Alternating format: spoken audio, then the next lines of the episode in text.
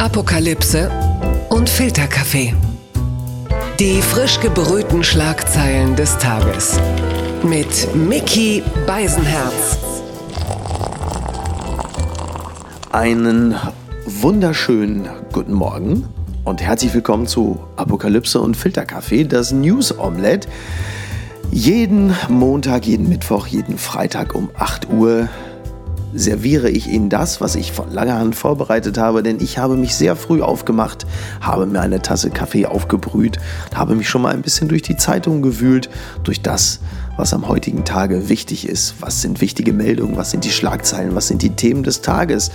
Und ich habe mir ein paar Gedanken gemacht und glücklicherweise musste ich das nicht alleine machen, denn an meiner Seite ist meine Frau Niki Hassania. Guten Morgen, Mickey. Guten Morgen, Niki. Und ähm, die macht sich die Gedanken und vielleicht auch den einen oder anderen klugen oder lustigen mit mir zusammen. Unter anderem hierüber. Die Schlagzeile des Tages. Die Süddeutsche schreibt, Ethikrat kritisiert Krisenkommunikation der Regierung. Die erste Überraschung für mich, es gibt einen Ethikrat. Also das, das, das Wort Ethikrat ist ja so ein bisschen negativ besetzt seit äh, des, de, der Afrika-Rede von Clemens Tönnies und dem FC Schalke. Aber es gibt offensichtlich auch einen, einen Ethikrat, der sich mit äh, Gesamtdeutschland befasst und äh, dessen Vorsitzender Peter Dabrock, der spricht von schweren gesellschaftlichen, sozialen und psychischen Folgen des Lockdowns. Ich glaube, niemand würde das bestreiten. Er wiederum empfiehlt, Hierzu sollten mehr Betroffene und Wissenschaftler Gehör finden, die keine Virologen oder Epidemiologen seien, sagte er. Da sage ich, äh, dafür gibt es auch WhatsApp-Gruppen.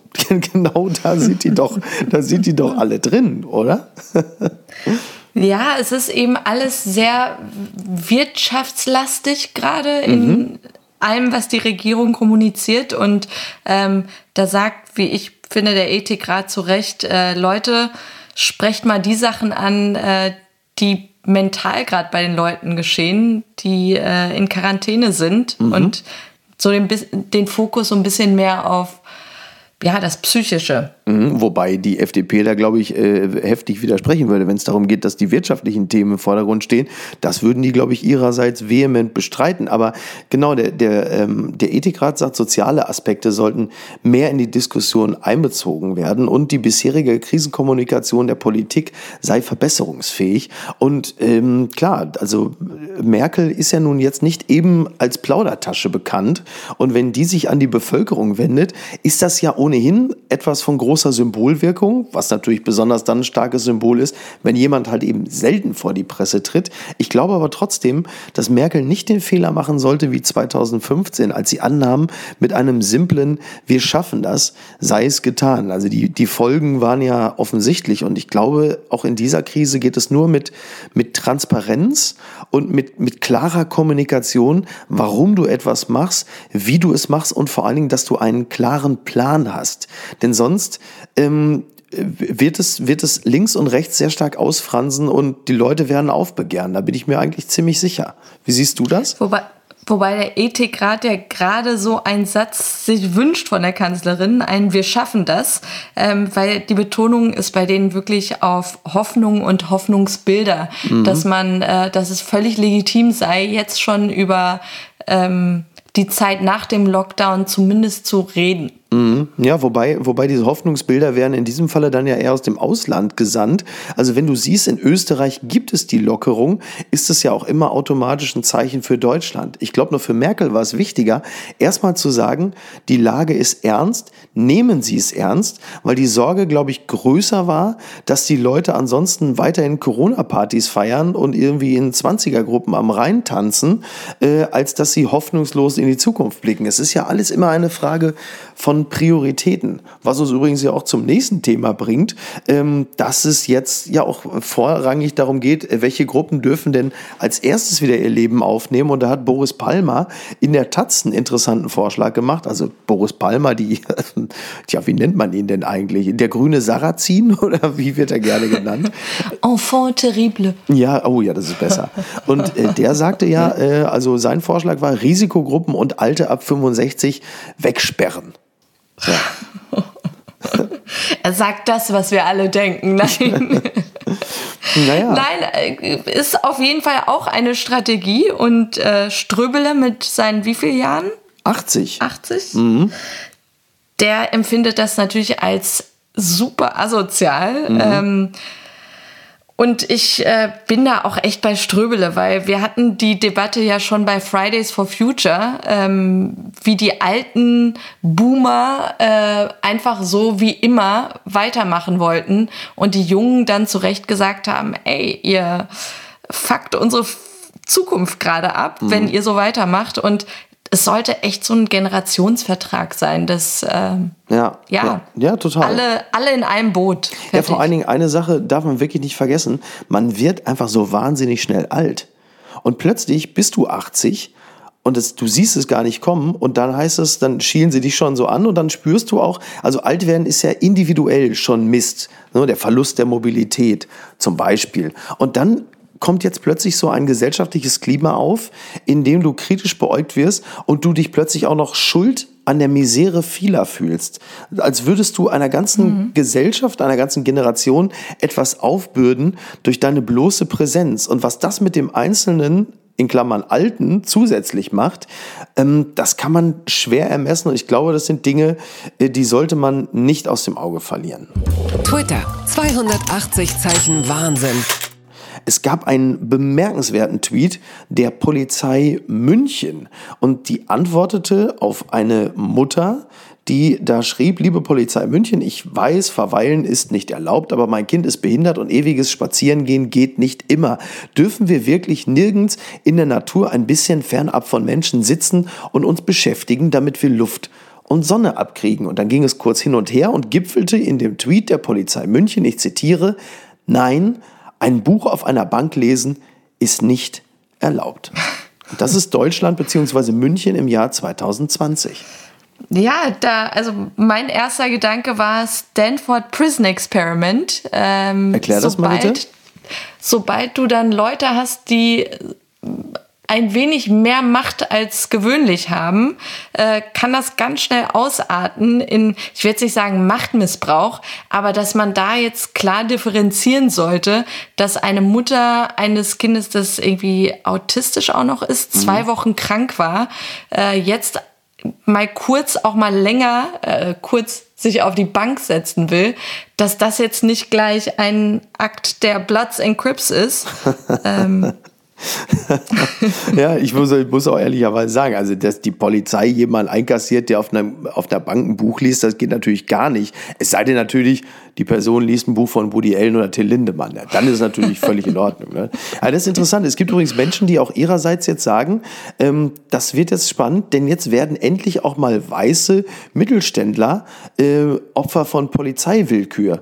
Diese, diese Accounts sind natürlich in der ersten Linie so antirassistische ähm, Aktivisten, aber die Perspektive ist tatsächlich nicht ganz uninteressant. Das hat mich überrascht. Der Münchner Merkur titelt, Bayerischer Landkreis ist Coronavirus-Hotspot und stellt sogar New York in den Schatten. Das war für meinen Geschmack etwas prahlerischer, als es hätte sein müssen. Es gibt wohl den bayerischen... Ja, ja. Es gibt den bayerischen Landkreis äh, Tirschenreuth in, äh, in Nordostbayern oder so. Und die haben das deutschlandweit höchste Fallaufkommen. Also die, die Inzidenz äh, sei dort über, äh, auf über 1000 gestiegen, bedeutet rein rechnerisch kommen auf 100.000 Einwohner 1039,9 Fälle. Äh, der Landkreis hat nur rund 70.000 und ähm, es gibt eine Stadt, die heißt Mitterteich und die haben 6.500 Einwohner. Und das ist dieser Hotspot. Und jetzt fragen sich natürlich alle, wieso sind die Zahlen da so nach oben geschossen? Und das ist jetzt so, ja, das ist wie so ein, wie, das sind jetzt wie Laborratten, die, die, wo man sagt, was, was ist denn da los gewesen? Und es geht wohl alles zurück auf den 7. März, weil dort gab es ein Starkbierfest von einer Burschenschaft. Und darauf, darauf führen die das gerade zurück. Selbst Markus Söder hat das schon ähm, äh, anerkannt. Und es ist wohl so, dass ganz viele Leute von außerhalb kamen. Aber was lehrt uns das? Ne? Wir sehen die Orte Ischkel, wir haben Heinsberg, wir haben dieses Starkbierfest. Was lehrt uns das Ganze? überall, wo gefeiert wird, stirbt man. Ja, das ist, äh, ja, Ja, wir hatten ja gestern schon Filme. Ähm, in, in Horrorfilmen ist es ja auch immer so. Also, dass die, die besonders viel Sex haben und so besonders viel saufen, sind in Horrorfilmen immer die, die als Erste erledigt werden. Und das ist schon ganz spannend. Ähm, das kann jetzt übrigens tatsächlich auch bedeuten, die Meldung kam äh, gestern, äh, dass das Oktoberfest kippen könnte. Das ist natürlich ganz schlecht für Bayern, übrigens auch sehr schlecht für die CSU, aber sehr, sehr gut für Deutschland, wenn man es genau nimmt. Denn auf äh, Starkbier und speziell auf dem Oktoberfest, ähm, da sind immer die entsetzlichsten Gesetze für ganz Deutschland geboren worden. Immer wenn CSUler im Wahlkampf waren und das Bierglas gehoben haben, hatten wir Gesamtdeutsche dann plötzlich äh, sowas wie die Ausländermaut an den Hacken. Also wenn, wenn das Oktoberfest ausfällt, könnte uns das äh, wahrscheinlich schon im nächsten Jahr ungefähr 550 Millionen Euro sparen. Ja, ich sehe dich an, Andi Scheuer. Ne? dieses, dieses Ranking ist aber doch auch interessant, oder? Also, dass jetzt plötzlich irgendwie eine 6500 Einwohnerstadt New York schlägt und da gibt es doch von der Johns Hopkins Universität doch insgesamt auch so Länderfallstudien und so Länderrankings, oder? Ja, da hatte ich dich ja noch drauf angesprochen, weil da die Zahlen der Neuinfizierten aufgelistet waren ähm, und die Zeitspanne, ähm, mhm. in der sich das verdoppelt. Und da war bei China äh, ein, ein, eine Zeitspanne genannt, die mich irgendwie irritiert hatte. Bei Deutschland waren es irgendwie so fünf Tage, zehn Tage, mhm. äh, für Frankreich oder so. Also wann die ähm, Infektionszahlen ähm, sich verdoppeln, ne? Genau, ja. Genau, und was war es nochmal bei China? Äh, mittlerweile äh, größer als ein Jahr. Also äh, erst in einem Jahr sollten sich die Fallzahlen verdoppeln. Da wird man bei China mit Zahlen immer so ein bisschen skeptisch, oder? Total. Vor allem, weil ich wirklich davon ausgehe, die Neuinfizierten bzw. die Kranken, die verschwinden da einfach. Jetzt nicht die Zahlen, sondern die verschwinden einfach körperlich, die Menschen. Ach so, du meinst, äh, wer verschwunden ist, der gilt auch nicht mehr als infiziert. Der fällt aus der Statistik genau. raus. Das ist ganz gut, ja. Aber das sollten wir meinem Vater erzählen, der mhm. ja wirklich so Entzugserscheinungen hat, seitdem es keine Bundesliga mehr gibt, mhm. der äh, die Statistiken, die Zahlen so ähm, als Sport für so, sich statt entdeckt der, hat. Statt der Bundesliga-Tabelle. Genau, er zählt die Toten der Länder und routet dann so für Länder, wo ah, ja. Nichts los ist. Und was schreibt eigentlich die Bild? Enthüllt die Pläne für Fernsehgarten und Co. Oh, das ist toll. Ne, es gibt wohl jetzt irgendwie äh, Pläne für die ganzen Fernsehsendungen, wie die weitermachen. Unter anderem der ZDF Fernsehgarten. Die machen am 10. Mai weiter. Und äh, das finde ich interessant, dass der Fernsehgarten sich jetzt plötzlich darum bemüht, die Alten zu schützen. Aber als sie einfach Luke Mockridge auf die Leute losgelassen haben, da war es ihnen noch gänzlich egal, was mit den Alten passiert. Und ich habe erst überlegt, äh, sie machen es jetzt wohl ohne Publikum. Und da muss man aufpassen, dass man es nicht verwechselt, weil doch heute auch die Meldung kam, äh, dass äh, Pflegeheime dicht machen. Es kann keiner mehr rein. Und und ähm, da kommt man ja manchmal völlig durcheinander. Das, äh, unter anderem soll der Deutsche Filmpreis, äh, wird natürlich auch ohne Publikum stattfinden. Und The Masked Singer soll zurückkehren, vielleicht schon nächsten Dienstag. Ich denke ja die ganze Zeit, die hätten doch die Masken vom Masked Singer doch weiter benutzen können. Ne? Also was weiß ich, irgendwie für Anne Will, Hadamar Fair, Maybrit Illner. Und äh, die ganzen Politiker, die wären ja auch geschützt, würden durch die Masken auch Abstand halten und die Leute könnten mitraten. Wer ist der Flauschi? Ist es Peter Altmaier? Ist Olaf Scholz? Ist Olaf Scholz der Roboter? Wobei die Antwort relativ eindeutig ist. Ja. Papala Paparazzi. Das hat mich betroffen gemacht. Hans Zimmer will sich von seiner Frau scheiden lassen, schreibt die BZ nach über 30 Jahren. Und ich stelle mir das immer so ein bisschen vor, äh, wie das wohl bei Hans Zimmer zu Hause ist. Die sitzen da so am Frühstückstisch und er hat aber im Hintergrund irgendwie so ein 40-köpfiges Orchester und sagt, Schatz, ich muss dir was sagen. die Streicher setzen langsam ein, dramatische Musik. Sie guckt ihn an, ja was denn? Ich will mich scheiden lassen. Und in diesem Moment die Bläser und vielleicht auch noch, da, was weiß ich, so eine tiefe Trommel oder so. Also das oder einfach nur so Slapstick, so. Wow, wow, wow, wow, wow, wow. Die gute Nachricht des Tages. Die Deutsche Welle schreibt 8 Millionen Schutzmasken für Bayern. Es kam okay. ja, München Flughafen, es kamen 8 äh, Millionen Schutzmasken aus China. Und wer bekommt sie, Niki? Natürlich Söder und sein Bundesland. Und das ist echt so bezeichnend. Äh, da schreiben noch gestern alle wütend, Trump schnappt der Berliner Polizei die Masken vor der Nase weg. Und ähm, ja, Solidarität wird dann gefordert und wir müssen auch alle zusammenhalten, aber innerhalb Deutschlands ist sich da auch jeder am nächsten. Ja, ja, Tatsache. Ähm, das, das hast du ja jetzt auch, das, was weiß ich, Brandenburg lässt Berliner nicht rein, Schleswig-Holstein äh, weist Hamburger an der Grenze ab. Also da ist es mit Solidarität nicht weit her. Ähm, und da muss man dann auch sagen, wie soll es dann mit der EU laufen, äh, wenn es noch nicht mal äh, mhm. deutschlandweit klappt. Und ich glaube, demnächst werden sich noch innerhalb der Bezirke dann noch abweisen. Was weiß ich, Eimsbüttel schickt äh, äh, die aus Ottensen weg und Neuköllner schicken die vom Prenzlberg weg. Die sind sie ja nun auch nicht alle ganz grün. Ja, aber wollen wir so unversöhnlich enden? Ich fürchte ja, oder? Ja, sorry. Ja, ja können wir nichts machen. Morgen ist auch noch ein Tag.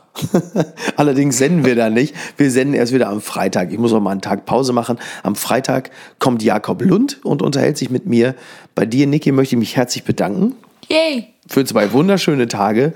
Und wir hören uns am Montag wieder. Und Sie und ich und Jakob Lund, wir hören uns am Freitag wieder. Pünktlich um 8 zu Apokalypse und Filterkaffee, das News Omelette. Bis denn. Tschüss. Tschüss. Apokalypse und Filterkaffee ist eine Studio Bummens Produktion mit freundlicher Unterstützung der Florida Entertainment. Neue Episoden gibt es jede Woche montags, mittwochs und freitags. Überall, wo es Podcasts gibt.